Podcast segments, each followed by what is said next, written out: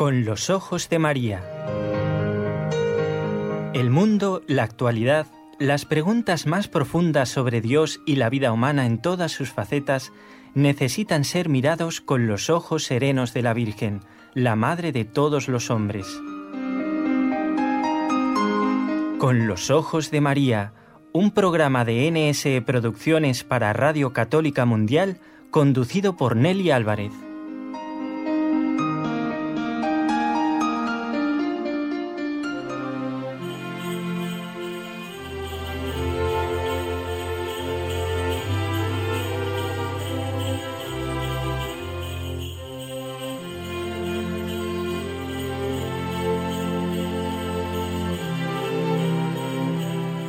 Sí, sí, ya llegan, ya llegan, ¿eh? Despacito. Los camellos suelen, generalmente, ¿eh? aunque la velocidad también que alcanzan es bastante rápida, ¿eh? Pero nos imaginamos a Melchor, Gaspar y Baltasar sobre sus camellos. Ya falta poquito.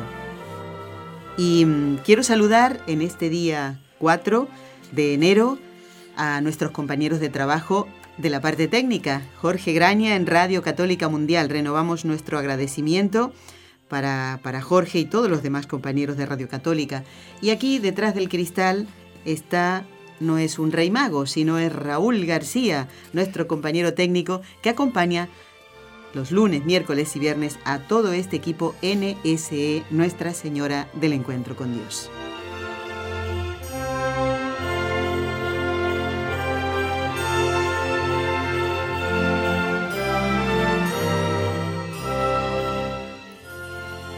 El 6 de enero del año 2013, la última solemnidad de la Epifanía, en la que nos hablaba el Papa Benedicto XVI, es el, mismo año en que el Papa emérito renunció, decía en la homilía de esa misa, cayó domingo, ese día 6.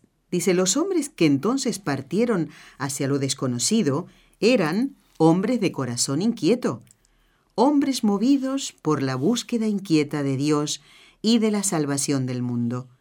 Hombres que esperaban, que no se conformaban con sus rentas seguras y quizás una alta posición social. Buscaban la realidad más grande. Esa realidad de la que queremos seguir hablando hoy en este tiempo litúrgico de Navidad es nuestro Señor, es Jesús, al que encontraron los Reyes Magos. Pero ¿Qué nos dice el Evangelio sobre los reyes? Eh, ¿Realmente se llamaban Melchor, Gaspar y Baltasar? ¿Eran tres? ¿Qué nos quieren enseñar ellos en este día? Son muchas preguntas que va a responder, en la medida de lo posible, el Padre Antonio Ruiz, que está de nuevo con nosotros. Padre, feliz y santo año 2017 para usted. Así Bienvenido. Gracias y para todos los oyentes también pasen un feliz año. Muy bien, eso es lo que esperamos, son los buenos deseos que tenemos al comenzar el año, Padre. Y también debe acompañar estos deseos un buen propósito, ¿verdad? Así un propósito que, que, podamos cumplir. Mmm, ¿Verdad, Padre? Que muchas veces hacemos unos propósitos que son a, a lo mejor muy generales eh, y no vamos a lo práctico realmente. Decimos, ser mejor. Eh, exactamente, ser mejor, ser bueno, ser este como Dios quiere. A veces hacemos muchos propósitos poco útiles, ¿no? Uh -huh. Entonces, el propósito ese es bueno, pero a veces...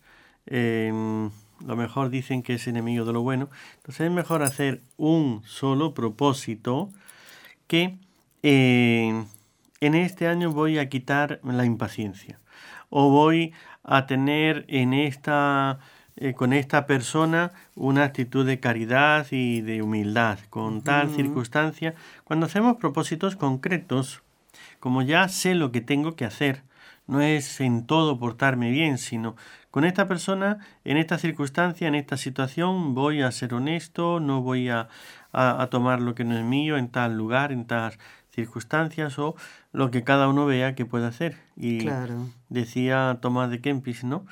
El que si cada año eh, quitásemos un defecto, pronto seríamos perfectos. Fíjese. Así es que sin desanimarnos, y tantas veces lo hemos hecho, un solo defecto que nos propongamos este año, ahora al comienzo, ya sería un avance rápido en la perfección. Muy bien.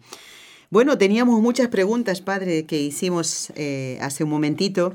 ¿Qué nos dice el Evangelio o los Evangelios sobre los Reyes Magos? Bueno, sobre los Reyes Magos solamente es el Evangelio de San Mateo, no los Evangelios. O sea, el Evangelio. El Evangelio, sí. Porque solamente San Mateo es el que lo recoge, ¿no? ¿Y dónde lo encontramos, padre? Esto como lo tenemos al principio del Evangelio, en el capítulo segundo, después de la concepción, el nacimiento de Jesucristo, entonces San Mateo es el que me recoge, porque San Mateo viene haciendo, como sabemos, como ustedes saben bien, la en confirmación de todas las profecías del Antiguo Testamento, lo que los judíos estaban esperando, él viene confirmando cómo se cumple, cuándo y dónde. Y esta es una de las profecías que estaban dichas, que se habían esperado, y entonces nos cuenta cómo se cumplió aquello del lugar donde nace, la fecha, una serie de datos que tienen sobre todo el lugar en Belén de Judá, ¿no? Y fíjese que, como usted ha dicho, ¿qué es lo que nos cuenta? Así en general todos sabemos de qué nos habla, ¿no? Pero es bueno leerlo despacio, sobre todo en estas fechas que ya nos preparamos, claro. el ir meditando, ¿no? Nacido Jesús en Belén de Judea, en tiempo del rey Herodes, primero nos pone el contexto eh, de tiempo y lugar. Para eh, esto no es un en un tiempo pasado, no, en un tiempo concreto, o sea, Jesús nació en fecha y lugar concreto, y no en un lugar de cuyo nombre no me puedo acordar, sino... Como dice eh, el Quijote, ¿no? El Quijote, ¿no? Eh, en un lugar que sí sabemos cuál es, ¿no? En tiempo del rey Herodes, unos magos venían de Oriente y se presentaron en Jerusalén diciendo, ¿dónde está el rey de los judíos que ha nacido? Los hechos son concretos. Aquí se va a dar, por eso me lo va a poner San Mateo, una profecía que estaba dicho, eh, y tú, Belén, tierra de Judá, no eres ni mucho menos la mm. menor, entre los principales clanes de Judá, porque de ti saldrá un caudillo que apacentará a mi pueblo Israel. Que es lo que le van a decir los eh, sacerdotes y, y, los escribas, los técnicos en la Sagrada Escritura, a el rey cuando les consulta. Pero sigamos, ¿no? Dice, pues vimos una estrella en el oriente y hemos venido a adorarle. Hasta aquí es, diríamos, el comienzo, ¿no? De, de aparecen, y como usted decía antes, así en la introducción, ¿no? Si son tres, si son los reyes, ¿no? Si se llaman Melchor, Gaspar y Baltasar. Si se llaman Melchor, Gaspar y Baltasar. Mm. Esas cosas, pues leamos bien el texto para que luego cuando escuchemos cosas que, claro, no era lo que yo pensaba, lo que yo creía, tampoco me venga a decir, entonces el Evangelio no es verdad. Claro que es verdad, lo que pasa es que no lo has leído nunca con detalle, no te has fijado qué es lo que dice. Entonces vamos a empezar. A ver. Dice, en tiempo del rey Herodes, eso sí lo tenemos claro. ¿no? Un tiempo histórico. Tiempo histórico, el rey estaba ahí, era un momento, un lugar, en concreto es en Jerusalén donde esto está ocurriendo, aunque Jesús había nacido, como ha dicho antes, en Belén de Judea. Perfecto. Llegaron de Oriente unos magos, no dice reyes, dice magos, ¿no? Entonces, unos magos venidos del oriente. Tampoco ahí especifica nada, porque oriente es un territorio muy grande. Así es, pero es del oriente del oriente, ¿no? el, diríamos Jerusalén para el occidente, para nosotros, para Europa, es el oriente. Exacto. Pues es venido del oriente, del oriente, del oriente, todavía en Jerusalén eso quedaba al oriente, vienen buscando a el rey de los judíos, el rey es el, que ha nacido, no son ellos, ¿no? O sea, no es que vienen unos reyes, el, rey es el que están buscando. Claro. Ellos buscan a un rey, ¿no? Y se lo dicen a un rey, a Herodes. Y, van donde el rey Herodes, que es lo que hemos dicho antes, en tiempo del rey Herodes. Unos magos, pero no dice que sean reyes y ellos van preguntando dónde está el rey de los judíos que ha nacido. Pues vimos su estrella en el oriente y hemos venido a adorarle. Claro, si vienen a adorarle, esta es una palabra que, claro, puede significar, ¿no? En sentido estricto o en sentido amplio. En un sentido amplio es venerarle, respetar, presentarle los respetos. Venimos a presentarle nuestros respetos. Eh, luego, las ofrendas y otros motivos más, vemos que no solamente es presentarle un respeto, sino algo más. Pero me gustaría verlo mm, Muy bien. ahora al hacer un comentario sobre este texto. Perfecto. También es significativo que no estén preguntando al pueblo, no vayan tienda por tienda, negocio por negocio, sino que van a la autoridad. Van al rey porque piensan que sería tal vez su hijo y que él sí que tiene que saber, claro. Donde quiera que haya una autoridad, pues tiene información y ahí va todo. Si te vas al pueblo te puede decir cualquier cosa. Por eso, sí. y el rey Herodes se sobresaltó y con él toda Jerusalén. Al decir toda Jerusalén, en el comentario, por ejemplo, del padre Isidro Gomá, Monseñor Gomá hace un comentario muy bonito sobre todo este pasaje, ¿no? Entonces, lo primero, cuando él comenta esto de los magos, los magos, entonces, se refiere a unas personas que no necesariamente que hacen magia, sino personas que son, que se dedican a la ciencia, eh, son, diríamos, intelectuales, ¿no? De su tiempo, también este, hemos visto la estrella. Eh, está la astrología y la astronomía. Entonces, que se pueden dedicar un poco como la astrología busca ver esa referencia entre los movimientos de las estrellas y la vida de los seres humanos, ellos han encontrado algo que les ha llamado la atención. Pero no nos extrañe de que ellos tengan un conocimiento sobre esto porque la revelación no está eh, dada estrictamente al pueblo de Israel y encerrada ahí en un cofre para que nadie la descubra, sino Dios ha venido revelando, y claro, desde Adán y Eva, que ya tienen la primera promesa del Mesías, se riega a toda la humanidad. Además, los judíos han sido deportados en épocas anteriores, han salido gran parte, se han ido, o los han ido, ¿no? Los han llevado a vivir a otros lugares. Y entonces, cuando han ido a la Mesopotamia, han ido a otros distintos lugares, ellos llevaban su fe. Claro, claro. Y aquellos habitantes, pues siempre se hace amistad y siempre, por lo menos, tienen esos momentos de descanso en el trabajo y demás.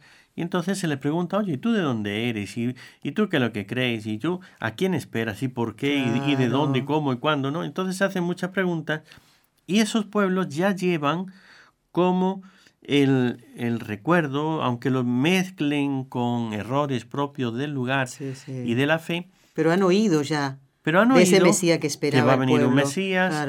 Han oído que ese Mesías que será anunciado, que vendrá en tal fecha. Y como la fe se va, diríamos, extendiendo y los judíos llevan que eso va a venir, que va a suceder, que, y ponen como una serie de señales, entonces se está esperando al Mesías en todos los pueblos, unos de una manera, otros de otra, pero al fin y al cabo todos tienen una espera del Mesías. Además estos, por ser eh, así estudiosos, se ve también que son personas, estos magos, que tienen una conciencia recta, que buscan sinceramente una salvación, una eh, liberación, Mesías que viene a salvar, y entonces cuando ellos descubren unos signos y para la fe de ellos con lo que ellos han recibido, este es el signo de que ese Mesías esperado, entonces salen a buscarlo para presentarle su adoración, su respeto, su después con los regalos que le hacen, entonces se indica el oro, incienso y mirra que, le van a presentar, eh, le sacan sus regalos. Entonces, esos regalos, el oro eh, se suele decir porque es rey, y el, incienso porque es Dios, y la mirra porque es hombre.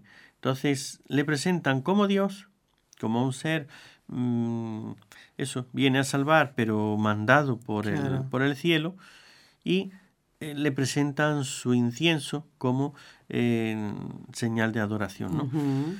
Entonces, eh, ellos han escuchado, observan las estrellas, ven un signo, relacionan todo y de tal manera llegan a un convencimiento, pero ese convencimiento no es eh, hay muchas personas que, bueno, que ven las cosas y ellos se creen cualquier cosa, son así, sino que muchos autores eclesiásticos nos dicen que ha tenido una moción del Espíritu Santo. Ellos no solamente han visto todo esto y lo han relacionado, sino que además Dios les ha movido y ellos que son personas de conciencia que se dejan llevar por Dios, guiar por Dios, respondieron, respondieron eh, a esa gracia interior. Entonces aquí se da una serie de cosas en conjunto, con lo cual se ve que ellos han respondido lanzándose a ir a un país extranjero detrás de una señal que para ellos saben lo que es, lo que le está indicando. ¿Cuánto? O sea, además pensemos ¿no? que ellos eh, cuando estudiaron esto y lo vieron, lo hablaron entre ellos y con otras personas más.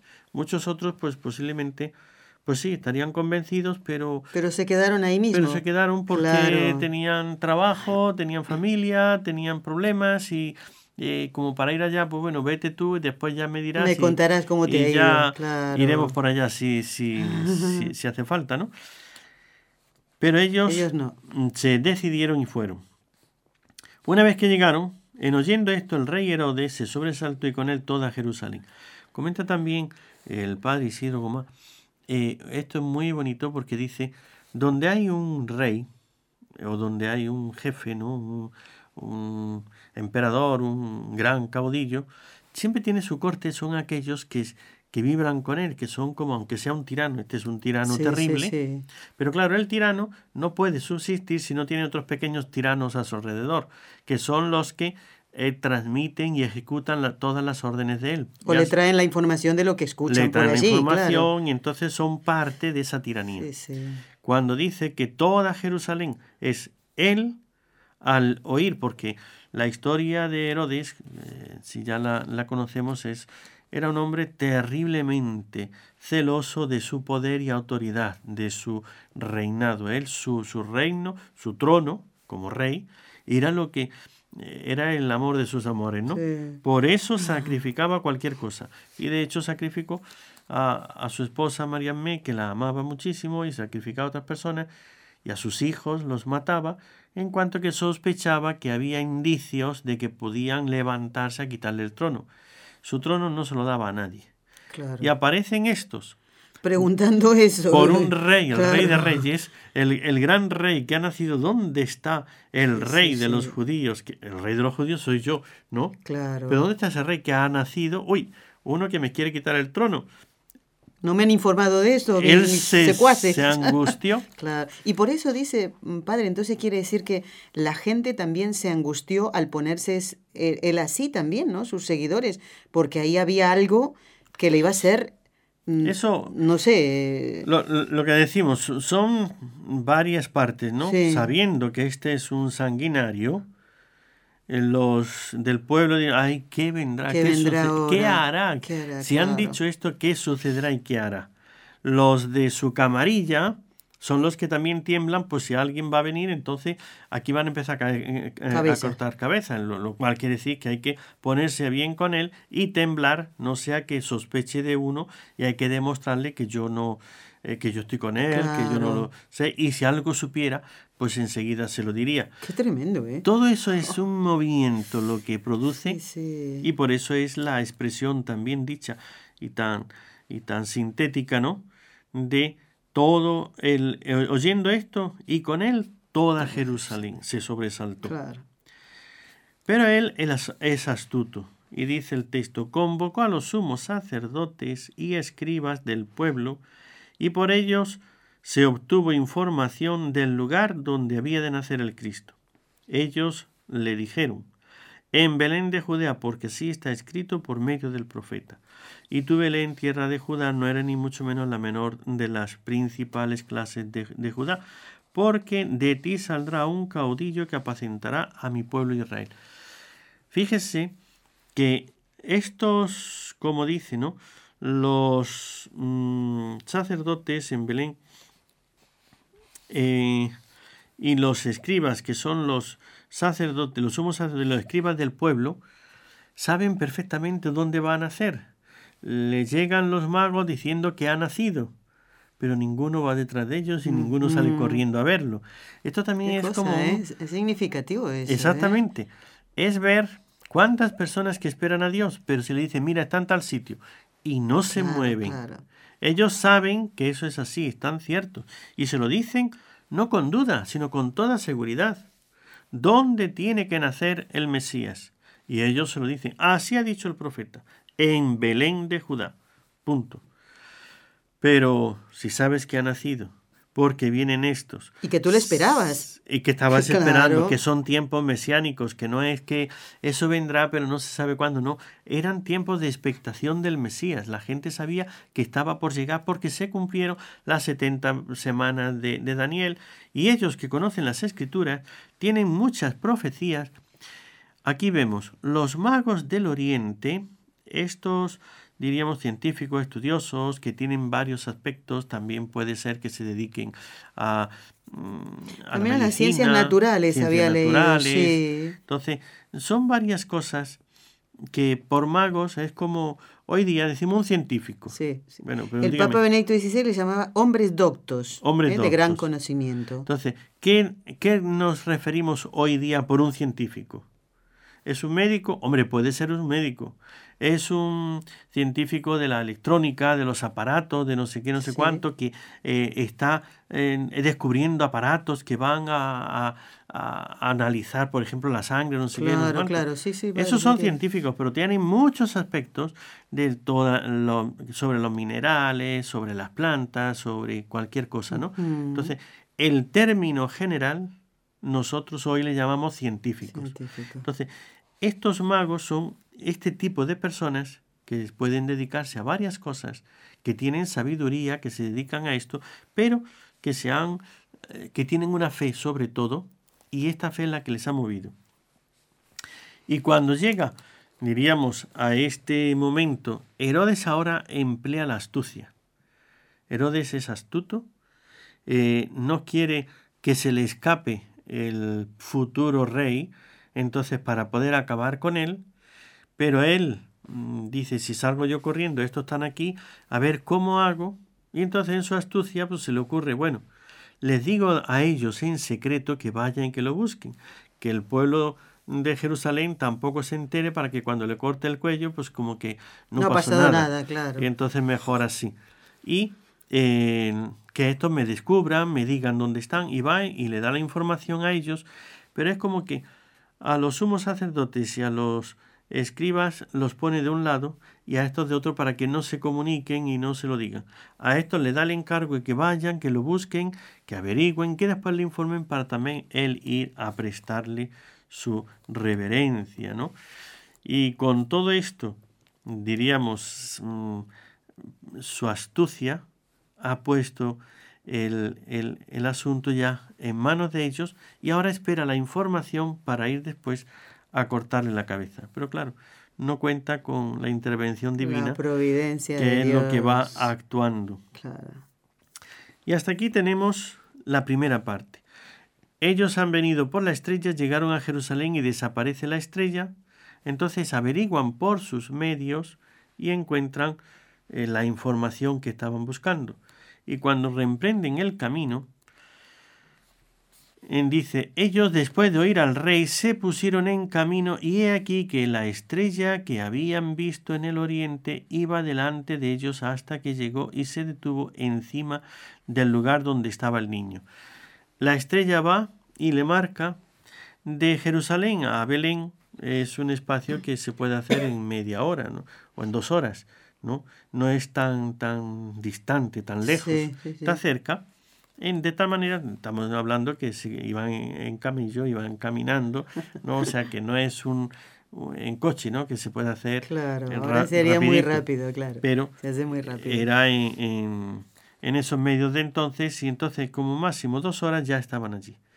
En dos horas pues salen de, de, Jerusalén, vuelven a ver la estrella, pero sí necesitaban la estrella porque una cosa es la ciudad, aunque sea pequeñita, para el lugar concreto y ya como que es el premio y el Señor pues les pone otra vez el signo, no explica el texto el por qué se perdió, ¿no? Si es que había eh, estaba nublado o lo que fuera, ¿no?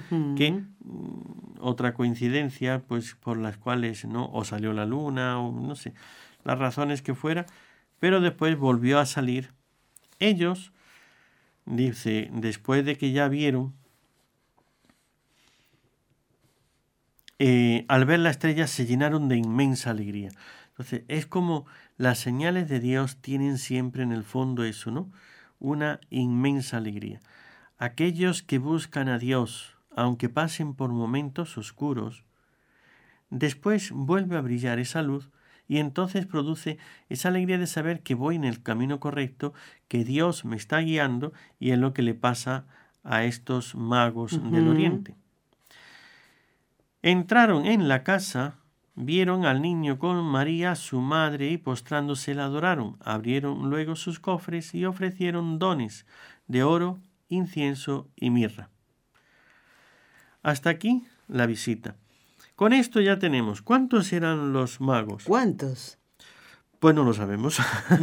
Así de sencillo. Porque el Evangelio no lo dice. Porque aquí no hemos dicho. Lo dice en plural, eso sí. Unos magos, no dice que sean reyes, venidos del oriente, pero tampoco dice ni el nombre, ni el número, ni eh, el color o la raza o lo que sea. Entonces, sobre el número de los magos, la tradición, y esto viene ya posterior, ¿no? Por, precisamente por los mm, tres clases de regalos, abrieron su cofre y le ofrecieron oro, incienso y mirra. Pone que son tres, pero no son tres, o no tienen por qué ser tres, podían haber sido seis, doce. Incluso algunos dicen que podían haber sido hasta 12, una cosa así. Otros dos nada más, ¿no? Podían, desde 2 a 12, pues hay varias eh, hipótesis, ¿no? Los mismos santos, eh, cada uno, mm, yo he leído, por ejemplo, San Agustín, San Justino, van diciendo ellos lo que después de, bueno, analizar y reflexionar esto, los, el Evangelio, dicen su, pero claro, como eso no va en contra del Evangelio, cada uno dice lo que le parece, ¿no? De acuerdo a lo que ha, reflexionado. Así es. Además, también se, ellos, diríamos, los han consultado y han visto como tradiciones del lugar, que quedan como recuerdos y cosas que se van transmitiendo. Eh, tengamos en cuenta que en el siglo IV no era tan lejos, ¿no?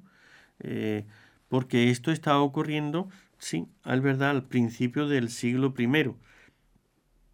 Pero eh, todavía tienen que venir la vida de nuestro Señor Jesucristo, el transmitirlo a, a los apóstoles y los apóstoles tenerlo de primera mano y cuando ya ellos lo, lo empiezan a, a, enseñar y a escribir, si San Mateo está escrito, me parece que es en el año 70, entonces quiere eso decir que en el primer siglo es donde ha sucedido, donde ya se ha llevado y San Mateo ha escrito lo esencial que él veía, estos cristianos lo tienen de primera mano, la Virgen María todavía estaba, o poco antes, o todavía estaba en, este mundo, no se había ido todavía para el cielo, entonces eh, podían preguntarle, podían tener información de, de qué había ocurrido, eh, eso, por eso tenemos reliquias de ese pesebre del niño Jesús en Santa María. En, Santa María la Mayor, en Roma, está el pesebre. Tenemos,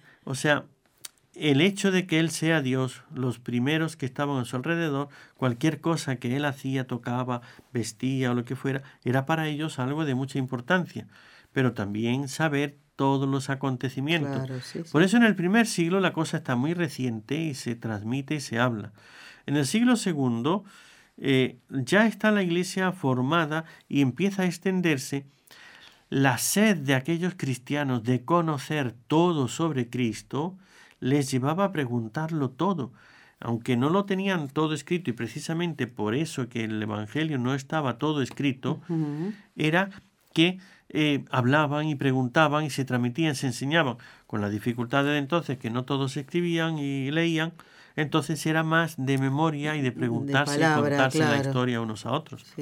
Y así va recorriendo. Ya en el siglo III, en aquellas grandes persecuciones, pues diríamos lo viven más en el fondo y a la vez es un es esa diríamos eh, pero como ya empiezan a surgir las herejías estas cosas que no se discuten se dejan para ir a aclarar los puntos más difíciles. Y entonces vemos ese proceso donde ya empiezan a salir una serie de herejías, pero esto queda en la, en la tradición de la iglesia y se sigue enseñando. O sea que no está tan lejos y las personas de mi abuelo me contaba que él había visto a San Juan y, y, entonces era mm, testigos bastante directos de los hechos. Y sin embargo no se transmitió ni el número ni el si eran magos, ya hemos dicho, eran magos, no eran reyes, o si eran reyes, podían ser también reyes o reyesuelos, reyes como gente importante. También eh, comenta el, padre Goma que tenían algo de, de sacerdotes. Sí, el padre Filión también lo dice. Sí, eran... En, vida de nuestro Señor Jesucristo. Sacerdotes que... Venidos a menos, dice él. Exactamente. Entonces, estaban en su tierra, tenían esta fe y buscaban servir y seguir al Mesías como fuera, ¿no? Bueno, padre, vamos a hacer una pausa pequeñita y después vamos a ver un poquito el, ese largo viaje que emprenden y qué nos enseñan los reyes magos, estos magos de Oriente, a los hombres y mujeres de hoy, ¿eh? que seguro nos enseñan, ¿eh? porque ellos buscaban la estrella y nos pueden ayudar a nosotros también a encontrarla.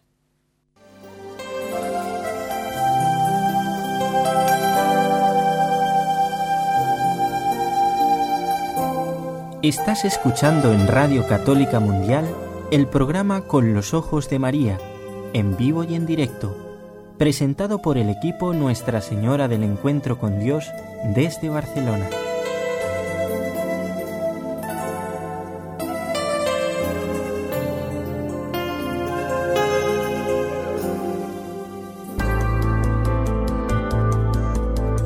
¿Quieres escribirnos ahora mismo?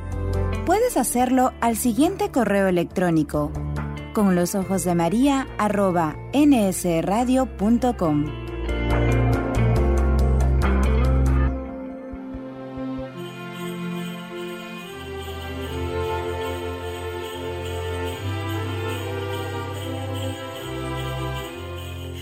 Padre, si me permite un momentito, Padre Antonio, voy a dar un dato que me quedó pendiente del programa del lunes pasado, del día 2. Sí, estábamos sugiriendo a los oyentes un buen propósito para este año, conocer el mensaje de Fátima, al cumplirse los 100 años de las apariciones de Nuestra Señora en Portugal.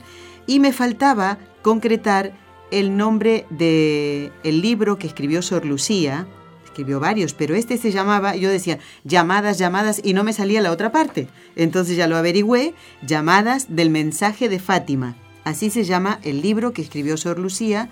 Es, realmente una catequesis. Va repasando los, los pecados, ¿eh? los mandamientos, mejor dicho, ¿eh? y llamándonos la atención, porque la Virgen quiere nuestra conversión para que vayamos al cielo. Entonces recuérdenlo, el dato que les debía de Sor Lucía, llamadas del mensaje de Fátima. Y no se pierdan el programa del viernes que viene, porque vamos a ver a los Reyes Magos con ojos de niño. Ah, Ahora lo estamos viendo con ojos de sacerdote, de teólogo, de teólogo ¿eh? y vamos a ver cómo lo ven los niños. ¿eh? Bueno, padre, vamos a, si le parece, a leer otro pedacito de aquella homilía del Papa Benedicto XVI, que me parece tan bonita, de aquel domingo 6 de enero del 2013, el último año de su pontificado. Y decía que los magos de Oriente eran también y sobre todo hombres que tenían valor, el valor y la humildad de la fe. Y dice, se necesitaba tener valentía para recibir el signo de la estrella como una orden de partir, para salir hacia lo desconocido, lo incierto, por caminos llenos de multitud de peligros al acecho. Dice, podemos imaginarnos las burlas que suscitó la decisión de estos hombres. ¿eh? la irrisión de los realistas que no podían sino burlarse de las fantasías de estos hombres. El que partía apoyándose en promesas tan inciertas, arriesgándolo todo, solo podía aparecer como alguien ridículo.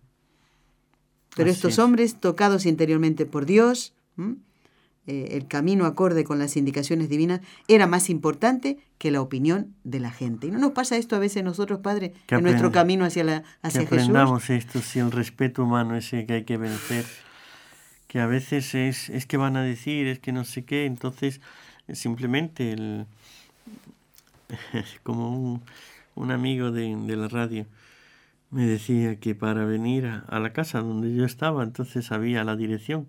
Hmm. Y entonces, pero la primera vez fue en, Arequipa, ¿no? No digo el nombre, eh, por si está escuchando y por si alguien le conoce, ¿no? Pero dice, voy a hablar con el padre. Entonces dice, pasó por la calle, por delante de la casa, entonces miro y, y siguió mm, mm, mm, de frente, dice, por si alguien le estaba viendo, que le conociera. Entonces, e, es eso, ¿no? Quiero hablar con el Padre. Está aquí en esta casa, pero pasa y como disimula, como el que no está eso mirando con un ojito para acá y con un ojito para allá, ¿no?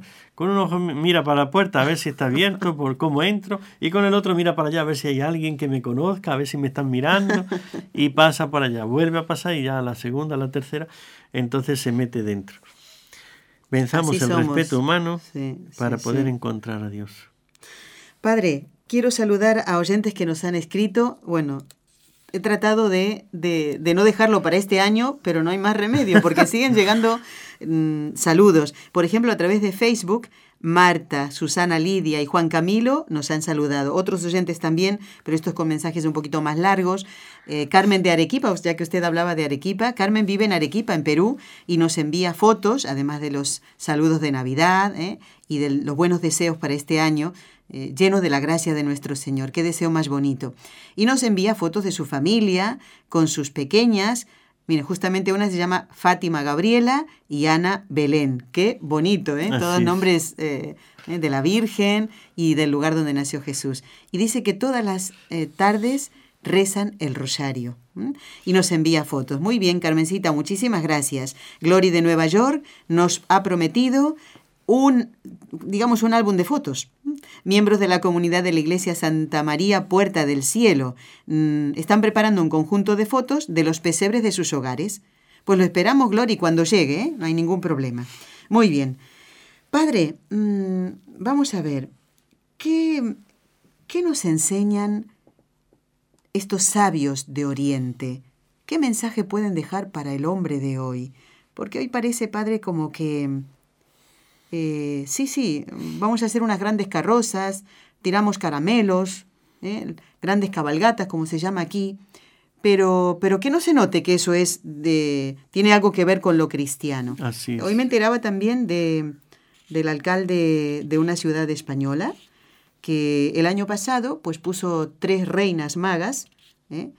republicanas. Y mm, imagínese la confusión de los niños eh, ya la gente se está movilizando para que este año, faltando poquitos días, no pase lo mismo. ¿eh? Y vestidas no precisamente modestamente, porque he visto las fotografías, son, es de terror. Realmente, ¿qué, qué, ¿qué podemos aprender de estos magos de Oriente, padre?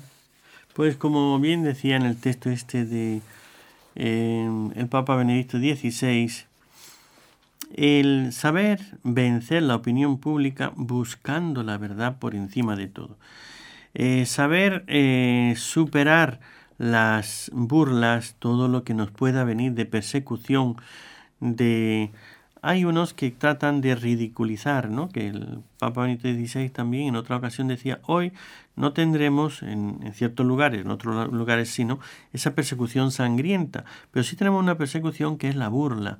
Entonces, si uno es católico, lleva el rosario, lleva la cruz, la medalla, cualquier signo eh, cristiano católico, eh, pues como que se ríen, se burlan, le atacan y entonces uno esas burlas a veces cuesta muchísimo llevarlo. Entonces, primero, eh, los magos saben ponerse en riesgo de perderlo todo por encontrar al Mesías y presentarle esos respetos es obediencia, es adoración, es amor, es lo que, tiene, lo que tenemos que hacer con Dios es amarlo y adorarlo y servirlo. Esas tres grandes, diríamos, eh, misiones principales de nuestra vida, hay que reconocerlo, si no, para creer en Él, ese creer que decimos yo creo en Dios, bueno, sí, pero ¿cómo se manifiesta ese creer? Pues eh, si no le adoras, y esta adoración es dar testimonio público. Ellos dieron testimonio público y se metieron en el palacio de Herodes, que podíamos, como comentábamos antes fuera de, micrófono, es que Herodes los podía haber tomado presos, haberlos torturado y matado, entonces y haberles estado allí diciendo que estáis de acuerdo con ese rey que me quiere quitar a mí el trono, ¿dónde está? Os voy a matar. Y hacerles, podían habían corrido un grave peligro de su vida. Y sacarle más información, tal vez. Claro. Que él creía que tenían, ¿no? O que sabían algo más. Pero como ya entraron con la pregunta, pues, también Dios colaboró, ¿no? en que no les venga la tentación por otro lado. Y entonces de esa manera fueron sacando. Segundo, ese vencer el respeto humano, ellos fueron públicamente y preguntaban, se orientaban, pero sobre todo seguían la voz de la conciencia.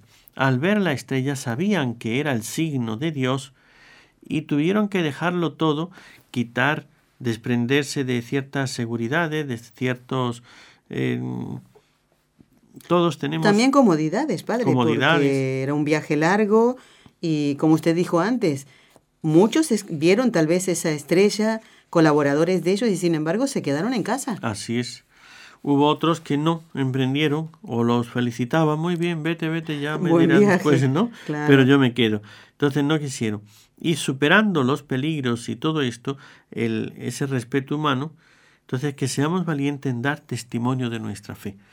Ese sí que sería como un buen, eh, una buena enseñanza que aprendemos de los magos en este.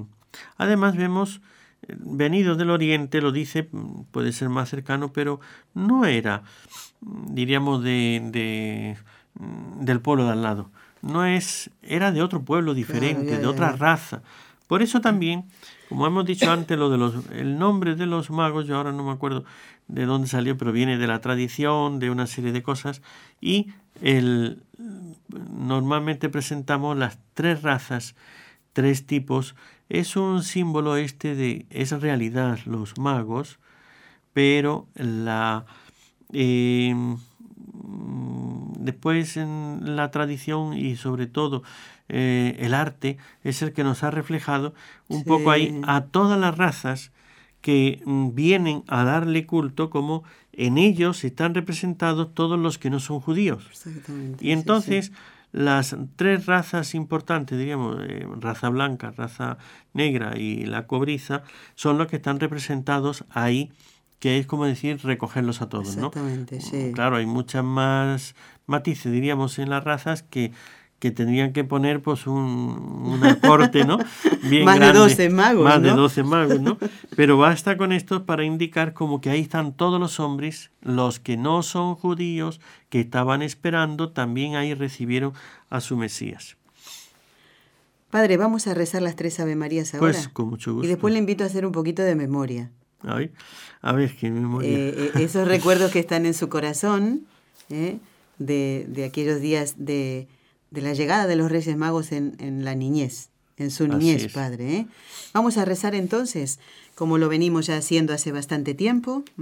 Encomendamos a la Santísima Virgen todos nuestros deseos y también, Padre, el deseo de un mundo mejor. ¿Cuántos niños no van a recibir regalos? Eh, tal vez lo que reciban, entre comillas, como regalo, es un arma, un arma para matar. Así un, un libro eh, con una ideología contraria a lo que Dios quiere que aprendan, ¿verdad? Tal vez reciban como regalo, entre comillas, insultos, desprecios, abusos. ¿eh? Pidamos a estos tres reyes magos que siguieron la estrella el un mundo mejor. En el nombre del Padre, y del Hijo, y del Espíritu Santo. Amén. María, Madre mía, por el poder que te concedió el Padre, libra a todos los sacerdotes de caer en pecado. Dios te salve María, llena eres de gracia, el Señor es contigo. Bendita tú eres entre todas las mujeres y bendito es el fruto de tu vientre Jesús. Santa María, Madre de Dios, ruega por nosotros pecadores, ahora y en la hora de nuestra muerte. Amén. María, Madre mía, por la sabiduría que te concedió el Hijo, libra a todos los sacerdotes de caer en pecado. Dios te salve María, llena eres de gracia, el Señor es contigo. Bendita tú eres entre todas las mujeres y bendito es el fruto de tu vientre Jesús. Santa María, Madre de Dios, ruega por nosotros pecadores, ahora y en la hora de nuestra muerte. Amén.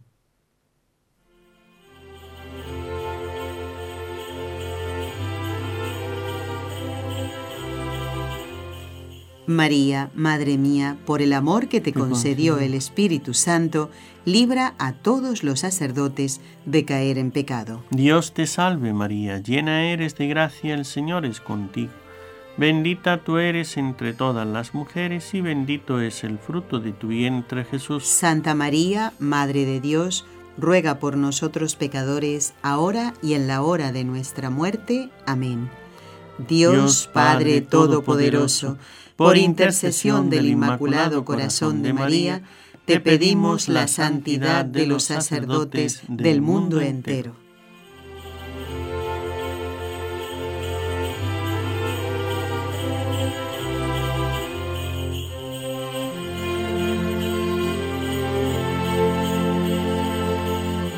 Estamos compartiendo el programa correspondiente al miércoles 4 de enero de este año recién estrenadito. ¿eh? Está brillante. Y estamos preparándonos para la venida de los Reyes Magos. Esta solemnidad que llamamos Epifanía, Padre. ¿Eh? Luego le voy a preguntar por qué le llamamos así, Epifanía. Pero ahora vayamos a esos recuerdos de la niñez del Padre Antonio una niñez que dejó atrás hace muchos años, padre. Así es. Y bueno, fíjese, esto es una cosa aparte. De familia. no, aparte de ah. lo que usted ha dicho, aparte de este tema, que ahora que estamos ¿no? en esta fiesta que ya se nos viene, precisamente que hoy es el día en que la Tierra está más cerca del Sol. Entonces, en su elipse, en su eh, vuelta circular, pero eh, en una elipse, hay un punto que es el que está más cerca del Sol. Entonces, también coincide, hemos pasado ¿no? el equinoccio de, invierno, donde Jesús nace cuando empieza ya a crecer el día, porque Él es el que nos trae la luz de, la vida. Y es el, el, tiempo, el momento en el que el sol está, la, tierra está más, más cerca del sol. Es como que estamos más cerca de Dios. Los signos, por eso lo digo por la estrella, que a veces pensamos que, bueno, eso cómo sería, etcétera. Sí, ciertamente, eh, hay unos signos que podrían haber marcado, pero también no quita que Dios haya puesto unas señales especiales, pero también hay señales que si lo estudiamos de alguna manera, vemos que también la naturaleza nos dice acercaos a Dios, que ahí está, ¿no? Que es lo que hicieron los reyes magos, salir hacia, hacia el encuentro con Dios. Padre, es como un rey mago usted, ¿eh? explicando lo que sucede en, los astros. Bueno, a ver esos recuerdos. Cuéntenos algo de su niñez, padre. ¿Cómo esperaba la venida de los reyes? Le decían como a todos los niños, a la cama, porque si no los reyes no vienen, Así ¿eh? es. Y ahí estábamos siempre tratando de descubrirlos, ¿no? No, ciertamente es una para los niños cuando uno tiene, está en esto y se, y se tiene, porque en, en América hay otros, otra tradición, que el niño Jesús y demás, ¿no? Pero eh, cuando uno mm, está pues con esa creencia, ilusión, con esa fe, ¿no? De que los Reyes Magos que te van a traer los regalos y demás, y, entonces te procuras portarte bien. Aunque sea el día anterior. aunque sea el día anterior, sí. Y hacerle tu carta y empezar a decir lo que quieres y lo que te gustaría. Y entonces, todo eso va creando una... Un... Pero es que además es, ¿no? Por una parte el niño pues ve, claro, Dios es lo más grande y yo tenía fe, en mi familia pues se vivía la fe. Entonces vivas, le pedías a Dios, luego pensar que los reyes magos que traían los regalos y que te hacían esto, ¿no? Es como decir, y qué grande Dios, ¿no? Que te manda a los reyes magos que van haciendo esto Y entonces te decías tantas preguntas, ¿y cómo pueden ellos saber lo que uno quiere? ¿Y cómo tal? ¿Y cómo cuál? ¿no? Claro. Son las preguntas que nos hacemos de niño, padre. Así es. ¿eh? Y se contestaba como a los niños. Claro, como a los niños. Se, le iba diciendo cosas, pues sí, porque está, porque cuál, porque ellos porque tienen, porque le traen, le llevan, no sé qué, no sé cuánto. Claro. ¿Y en su familia cuántos niños hacían las mismas preguntas? Así es, pues allí éramos seis. Así seis, wow. ¿Seis varones? Sí, seis varones. Ay, Dios mío. Bueno, viene bien también, le digo, porque los Reyes Magos aprovechan, ya que son varoncitos, pues entonces todos a lo mejor pueden aprovechar. Eh, los mismos regalos se lo pasan después, ¿no? También ya tienes para que todo el mundo juegue una pelota, ya todo el mundo juega con ella, ¿no? Y bueno, así van muy las cosas. Bien. Padre, nos quedan unos tres minutos y un poquito más. El significado de la solemnidad eh, que celebramos, porque le llamamos Epifanía. ¿Cree que en tres minutos puede decírnoslo? Bueno, eh, esta fecha, en tres minutos, creo que 30 minutos me daría tiempo. La Epifanía es una manifestación, ¿no? Pero veamos que el Señor tiene varias manifestaciones. Decimos que hay tres, o sea, el Señor tendrá tres venidas. Una es la primera, la que tuvo, esa en humildad, pero la Epifanía es la manifestación del Señor tenemos la primera, es el nacimiento, el 25, que es al pueblo de Israel. Pero aquí, a, quién del pueblo? Aquí también los sumos sacerdotes, y esto es una cosa no para meditarla, que vienen los magos y les dicen que ha nacido y no se mueven, no van a verlo. Pues fueron los ángeles los que anunciaron, pero a, los pastores que eran del pueblo de Israel. Uy, estos fueron a una velocidad. Y estos les dijeron, les contaron y, y fueron a adorarlo. Es cierto. Entonces, el pueblo humilde sí tuvo esa revelación. Esta mm, teofanía, que es la manifestación de Dios, Teos, eh, Dios, ¿no? Y la epifanía, Dios se manifiesta a los mm, a los demás pueblos, a los que no son del pueblo de Israel. Entonces, propiamente esta es nuestra Navidad, diríamos, la que no son, los que no somos del ah, pueblo de, Israel, el pueblo de Israel, el pueblo elegido, los que somos de los gentiles, que, que se llamaban o que se llaman, todos los demás, tiene su manifestación a su pueblo y su manifestación a todos los demás pueblos. Esta es la Epifanía, la manifestación para todos los pueblos. Luego ya vendrá la segunda, la tercera venida, ¿no? Que dice San Agustín, que es la segunda venida. Esa será al final de los tiempos cuando venga como rey que Jesús anunció a juzgar a todos y vendrá con gran poder y gloria. Y hay una intermedia que es la que viene a nuestras almas. Esa venida a nuestras almas es la que no tenemos que perder, porque ahí es cuando el Señor se nos manifestará a nosotros y le diremos que sí o le diremos que no. Esperemos decirle que sí, ¿eh? que Él se manifiesta con, a nosotros. Sí, Señor, quiero seguirte. Padre, antes que me olvide, quiero saludar a Lourdes, a Ignacio, que son estos oyentes, un matrimonio de Miami, que vinieron aquí a estos ah, estudios. no coincide, creo que no estaba usted, me parece, en ese momento aquí.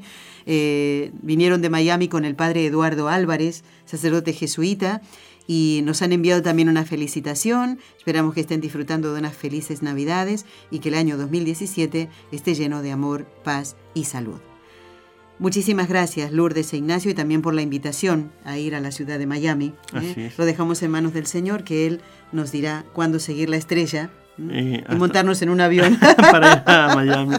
para ir a Miami. Bueno, Padre, 30 segundos para su bendición final y un deseo de que tenga un precioso día de Reyes, Padre, porque todos tenemos esa ilusión en nuestro corazón. Así es, que como los reyes fueron al encuentro con Jesús, que nosotros encontremos a Jesús en nuestra vida. El Señor esté con vosotros. Y con tu espíritu. Y la bendición de Dios Todopoderoso, Padre, Hijo y Espíritu Santo, descienda sobre vosotros y permanezca para siempre. Amén. Damos las gracias a Jorge Graña y Raúl García, que han sido nuestros técnicos, al Padre Antonio Ruiz, misionero, que está por estas tierras de Barcelona.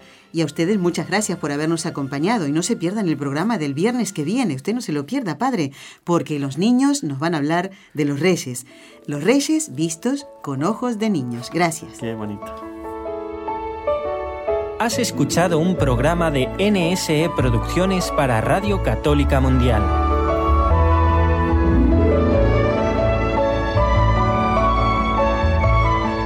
¿Quieres conocernos?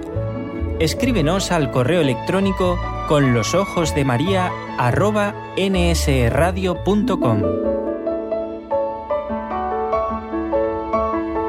Envíanos tus sugerencias o comentarios con los ojos de María arroba nsradio.com.